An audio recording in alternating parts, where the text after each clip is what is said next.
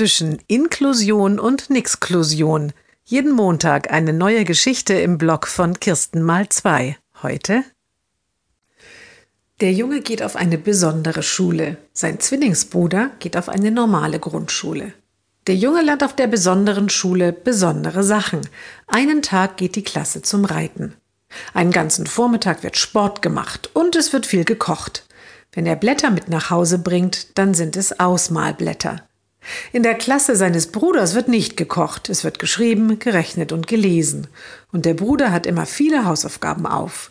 Der Junge schaut ihm dann über die Schulter. Ich auch, sagt er jeden Tag zu seiner Mutter. Er möchte auch solche Aufgaben machen. Manchmal nimmt er deshalb seinem Bruder die Hefte weg. Dann gibt es Streit zu Hause.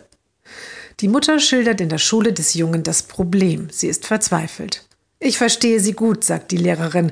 Da müssen wir wirklich etwas ändern. Mein Vorschlag ist, gehen Sie doch mit dem Jungen während dieser Zeit auf den Spielplatz oder wenigstens in ein anderes Zimmer.